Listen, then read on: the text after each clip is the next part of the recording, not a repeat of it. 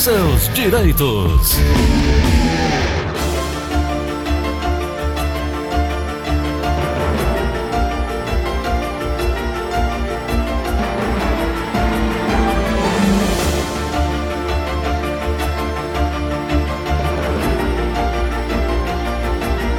da multitarefa, Geritza Gugel está conosco aqui. Bom dia, doutora Geritza. Bom dia, Gleudson. Seu dia Bom tem 48 horas, hein, doutora?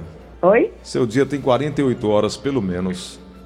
É uma mulher multifacetada, né? A mulher consegue fazer mil coisas ao mesmo tempo. É verdade, é verdade. Ô, doutora, eu sempre recebo aqui algumas perguntas, como, por exemplo, o empregador Uh, reclama que a gente olha muito o direito do empregado e muito pouco do empregador, orienta muito pouco, digamos assim, uh, nessa área. E o Vinícius, que mora aqui em Aquiraz, ele diz, Gleudson, é, muitas vezes o empregador ele é pego de surpresa, é, não tem um curso para ser empreendedor tem algumas experiências, mas é muita coragem e pouca informação. Aí, por exemplo, olha, um, colaborador de repente sai, deixa de vir trabalhar, naquele corre-corre, eu não sei se vai vir, se não vai. Aquele que abandona o emprego, o que é que eu devo fazer? E aí, mais adiante, eu recebo uma notificação judicial. O que é que eu preciso fazer primeiro para resolver e não deixar o problema crescer?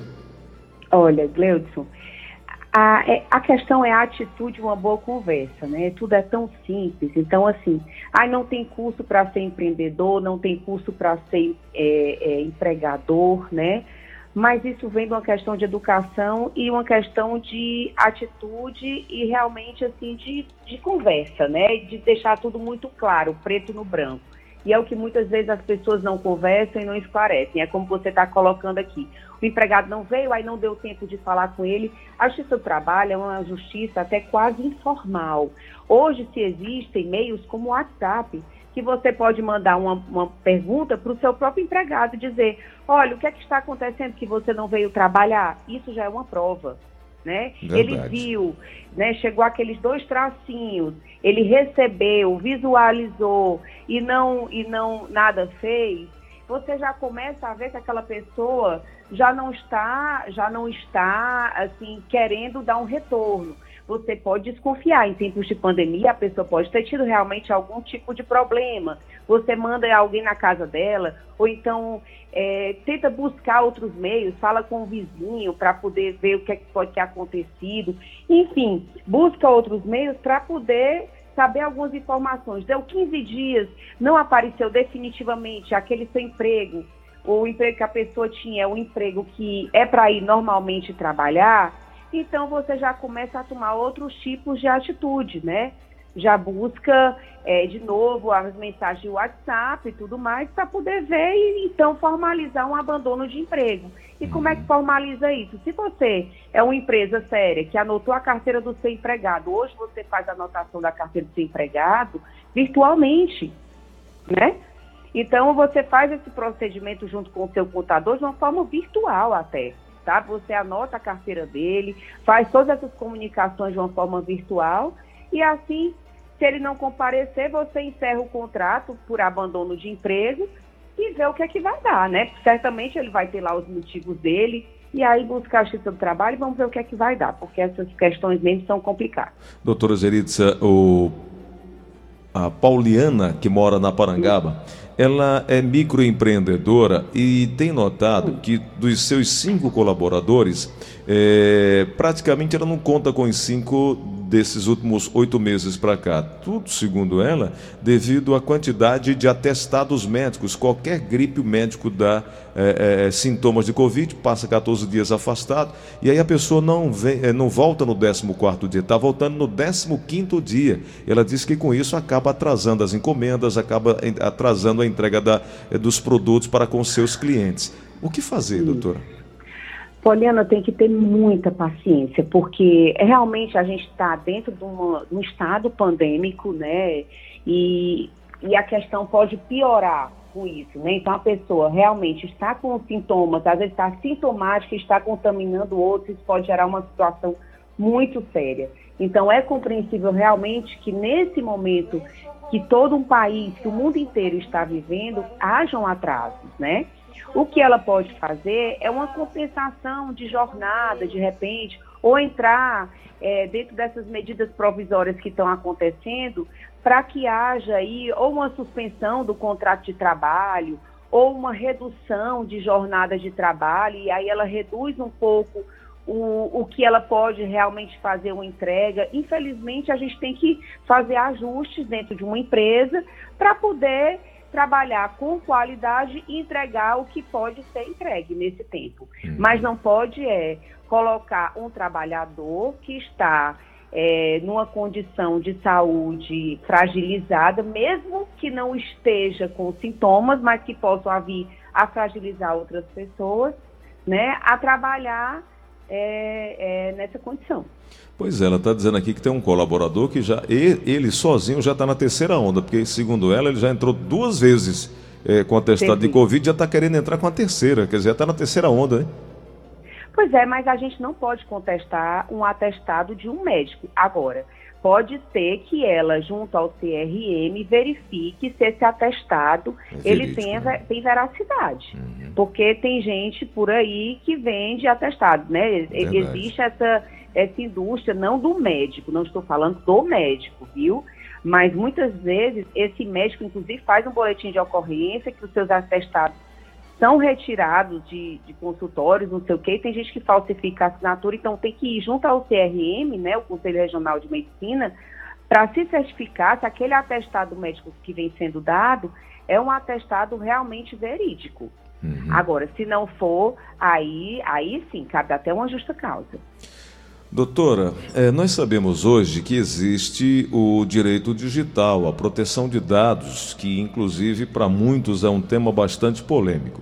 O... É muito novo. É muito novo, né? O Luiz Alencar, é. que mora no bairro Jardim Nascema, ele está dizendo que presta serviço, ele trabalha na área de tecnologia, ele presta serviço a alguns clientes e um deles faz questão de pegar todos os dados pessoais, inclusive dele e da esposa, para só assim autorizar o pagamento. Ele diz que não tem nenhum vínculo, carteira, nada. São serviços esporádicos que ele presta a essa empresa. É uma empresa grande, empresa de São Paulo e que requisita serviços para ele. Ele quer saber se isso aí é correto e ele tem medo de, de, de que esses dados sejam utilizados de forma né, incorreta, inidônea. Né? Olha, eu não, eu, não, eu não vejo por que ele não possa dar esses dados, são os dados dele, da esposa dele. De repente, a empresa possa estar fazendo isso, porque caso aconteça alguma coisa com esse prestador de serviço, ele tenha como, a empresa possa ter como se comunicar com outra, com outra pessoa dele, pode ser em relação a isso, né? Ele pode perguntar saber por que é e dizer se autoriza ou não. E se não autorizar, ele tem a livre e espontânea vontade de não prestar serviço para essa empresa. Uhum.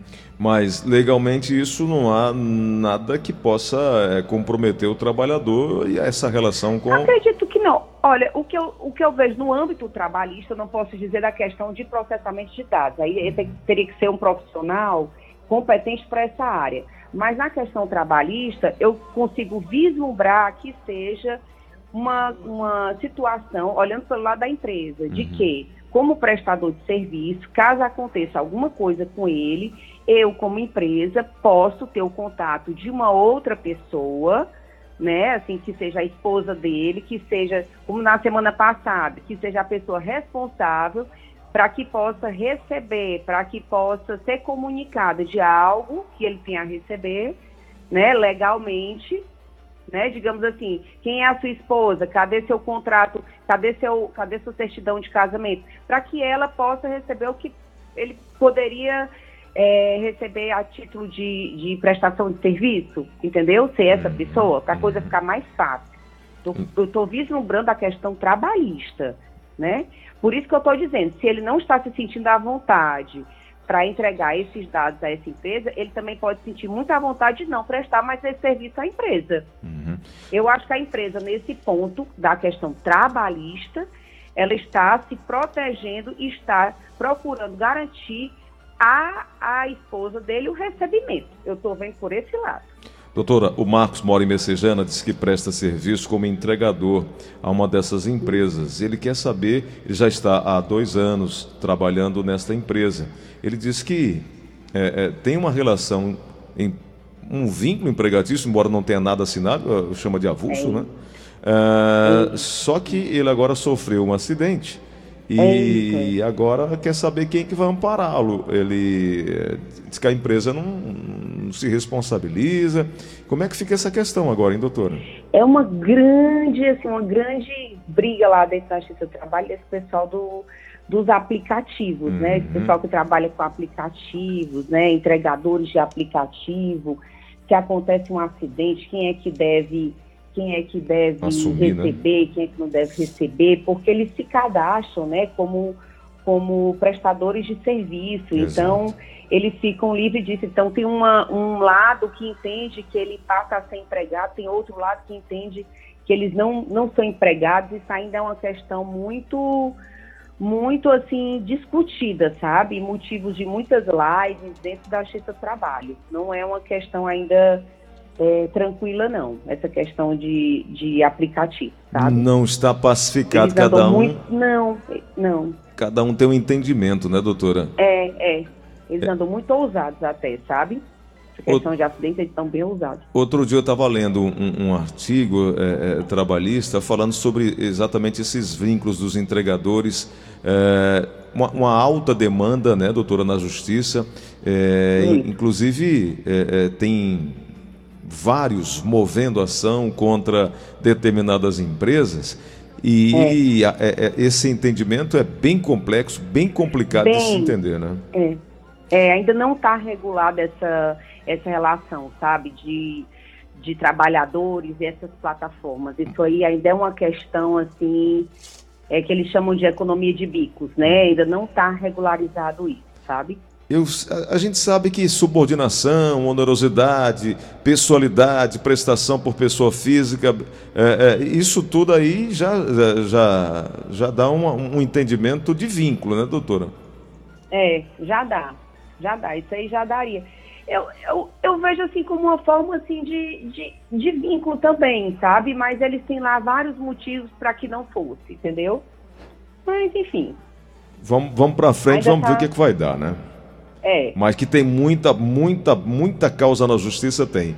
E o nosso amigo muita. aí de Messejana vai, vai ter que, segundo ele, vai, vai precisar mover uma ação. Está é. perguntando aqui, entra com ação ou não? Também é vai ter que mover. Sim, entra com ação para ver o que é que vai dar, mas, mas de certo assim que o TST ainda está analisando e analisa um, analisa outro. Acho que vai ter um momento que vai ter que juntar tudo para poder definir, sabe? E cada caso na Justiça do Trabalho é um caso.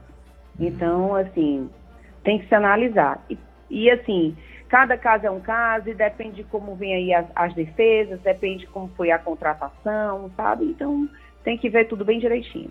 É, a gente sabe que essas, esses, essas pessoas se cadastram nessas empresas de, de, nessas empresas de plataforma, né, de entrega, e aí a, a, empresa procura, de uma certa forma, se prevenir também contra Não, essas eu, demandas. Eu, eu vou além. Sabe o que, é que acontece outras vezes? Eu estava assistindo, Cleudson, uma uhum. vez uma live, e o que muitas vezes acontece é que a pessoa se cadastra e contrata uma outra pessoa uhum. que não tem habilitação, às vezes, para poder estar tá, tá, tá andando em moto, para poder fazer entrega. E essa pessoa é quem se acidenta. Aí então tem vários casos, entendeu? Disso. É uma empresa dentro de outra empresa, que na verdade não é empresa, hum. entendeu?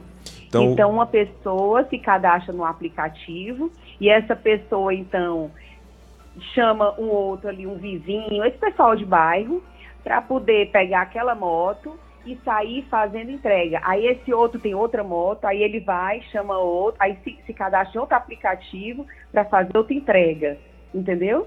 É, e assim acontece com o Uber, esse, acontece esse com. Esse né? comércio né? de bairro, esse, esse comércio secundário, tá entendendo? Por isso é que gera conflito nessa hora que pega os, os motoristas de aplicativo. Porque às vezes esses que sofrem acidentes não são os próprios motoristas que estão cadastrados no aplicativo. É. É verdade. E aí, o, o, grande desafio da Justiça do Trabalho é identificar qual é o vínculo entre essas duas partes, né? Exatamente. Tem esse, esse, esse outro caso aí. Por isso é que, que virou essa salada mista aí, que até você, você sabe, é, selecionar e encontrar quem é quem, aí, eu, aí é que o negócio demora, entendeu? É isso. Doutora Geritza. Porque existe essa, essa, essa divisão aí, essa. Vai, vai, Esse vai né? essas ramificações dentro de uma coisa só. Sabe? Brasileiro, brasileiro tem sempre um jeitinho, né? De. de é. Ele sempre encontra um jeitinho de, de fazer a coisa diferente. É. Doutora Geritza, e no caderno Cici, o que é que você fala essa semana? O que é que tem de novidade para nós aí? Saindo um pouco agora da advogada para a colunista do Portal Diário do Nordeste. Olha, ontem, Gleudson, ontem saiu, ontem saiu o contrato de namoro. Sabia que existe? Eu não sabia, doutora, mas isso inclusive tem implicações jurídicas mesmo, né? Menino, contrato de namoro. Não, não, não é, não é uma coisa assim, não está nada na lei, sabe? Mas o contrato de namoro, ele chegou para poder é, legalizar que não existe naquele relacionamento uma união estável. Hum. Porque a união estável é quando você tem interesse de formar uma família, entendeu? Tá. De ter filhos. E, o e aí você não casa, mas tem filhos. E o contrato de namoro contrato... é o contrário.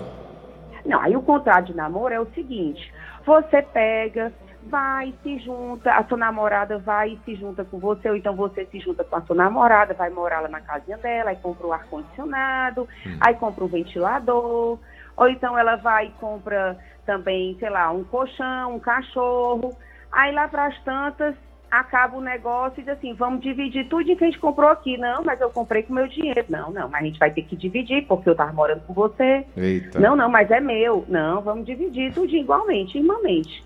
Se você tiver um contrato de namoro, você já, você vai no cartório, é simples. Você já define, só não é romântico. é verdade. Né? Bom, isso aí já é prática comum entre aqueles que têm uma grana a mais, já conhece isso, já tem uma vida estável e tal. Mas essa turma mais não, nova? Senhor, meu filho, não. não. Aí é que você pensa, porque a gente veio pois tem mais contrato de namoro de gente que tem menos condições do que com gente que tem mais condições. É mesmo, doutora? É, porque tem que, tem que dividir, porque aí você, aquele seu suado dinheirinho, aí você, eu, eu tive essa ideia porque eu fui fazer uma conversa com uma pessoa de um hotel, ah. lá para Cícia, aí ela disse que atende, que separou uma pessoa exatamente para atender é, os funcionários que sempre tem problemas. Aí um deles, é, uma delas, na verdade, não, um deles, é, foi morar com a namorada e construiu uma casinha no terreno do pai da namorada.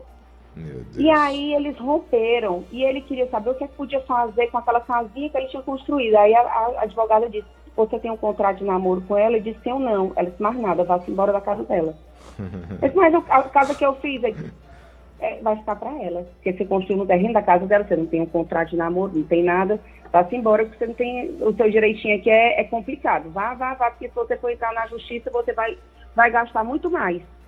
Caramba. Entendeu? Então, assim, tem, tem muita coisa que gera confusão mesmo no namoro. Não é romântico. Por outro lado, Gleudson, eu trouxe um negócio para poder amansar o coração da mulher, sabe? É, porque, porque não é romântico, mas é, é importante que a mulher saiba que tem um contrato de namoro, porque muitas vezes com a minha vivência na justiça do trabalho, o que é que eu vejo? Eu vejo é muita empregada doméstica que entra na justiça e chega lá com o namorado, que ele quer botar a mulher para poder sair do emprego. Para quê? Hum. Eu defendo as mulheres, né? Porque ele quer que a mulher venha para casa para poder trabalhar para ele, ah. para poder lavar as roupas dele, lavar, arrumar a casa, tudinho, entendeu? Hum. Aí ela sai, faz tudo para sair do emprego, para poder botar o dinheiro no bolso para ele poder gastar enquanto ela está em casa lavando as roupas para ele. Mas... Aí o que é que acontece? Fica hum. lá trabalhando. Então tem que ter o quê? Contrato de namoro. Mas por outro lado, vamos trazer um romantismo. Então hum. hoje eu trouxe a história da alma gêmea. Vamos hum. ver se ele então é sua alma gêmea, né? Hum, e como é que sabe? Vamos ver. É, é indo lá no, no, no, portal, dando uma olhada Narcisse, no. Vamos ver se esse seu, seu amor é a sua alma gêmea, né? Porque se for, aí pronto, aí por amor, né? Tem até uma música aqui agora, doutora. Falou em alma gêmea, o Nelson colocou até uma música romântica aí agora. É, então É o Nelson, é, que tá usando essa É, o Nelson está colocando aqui a trilha sonora aqui para incentivar todo mundo a dar uma passada lá no Caderno CIS do Portal do. Diário. A, a gente tem que se apaixonar quem tá chegando. a gente tá chegando aí no, no dia dos namorados. E aí, durante toda a semana, a gente vem aí com uma pauta só para namorados, na outra também, sabe? A gente Bacana. fala, assunto de mulher, a gente fala de sexo, de uma forma sem ser obscena, Uhum. mas que a mulher possa né, saber de tudo de uma forma clara, sem, sem esconderijo. Olha, doutora, essa questão do sexo, ela até na Bíblia tem, no, no livro de Lamentações, Jeremias fala sobre isso. Então o sexo ele não é pornográfico, né? Desde que você se respeite e respeite o seu parceiro, ele é romântico, faz parte do- do- dos, do- dos ensinamentos de Deus para a família. Só que a- a- a- nós é que nós que eu digo algumas pessoas deturpam essa questão. Bom, então você encontra é, é, é, todas essas informações do caderno CIS e eu sempre percebo que a doutora Geritz ela tem um amor muito grande pelo direito trabalhista, mas quando fala nesse caderno CIS, ela muda até a voz. Muda até a É. voz. Obrigado, doutor. Um grande abraço, viu? Beijão, beijão a Valeu. mundo.